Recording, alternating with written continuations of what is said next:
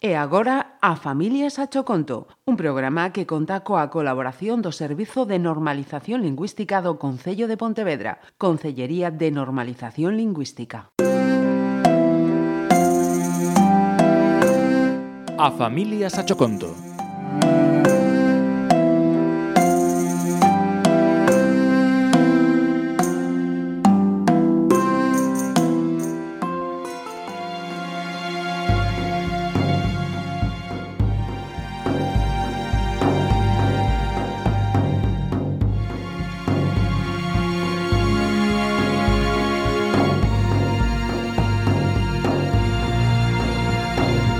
Ola, son María Calvar Giralde, do CEI Pena de Francia de Mos, e vou ler o meu relato, As pegadas do pasado.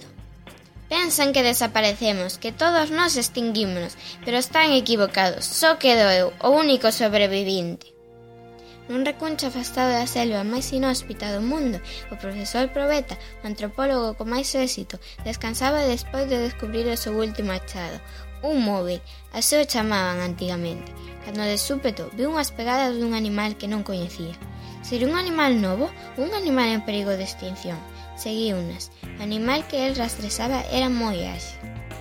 Ja, ja, ja, ja. El poder atoparme, seguir o meu rastro. Levo máis de 100 anos vivindo aquí e coñezo todos, pero todos os segredos da selva desde 2030 que desapareceron os meus compañeiros ata agora. Dame a risa, como un mísero humano podería seguir o meu rastro. Ja, ja, ja, ja, ja. O profesor, aínda que xa deixara o mundo da antropoloxía, non podía deixar escapar aquela oportunidade. Unha especie nova, puxo todos os seus aparellos a punto para topar aquel animal. Pareceme gracioso, voume divertir con este tal profesor Probeta. Outra vez a mesma historia, animal subira por unha secoia. Esta vez só conseguira ver que tiña unha cola e o seu corpo estaba cheo de pelo. O profesor Probeta examinou as pegadas e chegou á conclusión de que aquel animal tiña catro patas e almofadiñas nelas. Isto é moito máis divertido que cazar bichiños, sai ben, xa topou as miñas pegadas outra vez. Aquel animal ía por todos os recunchos daquela selva, salvo por ríos, lagos, charcos e todo o que implicase auga. Profesor chegou á conclusión de que era un animal extinguido dende 2030 e que era un animal ao que antigamente os humanos lle tiñan agarimo, Sabendo os puntos débiles daquele animal, xa sabía como atrapalo. Mira que é parvo, deixa a friesta aberta.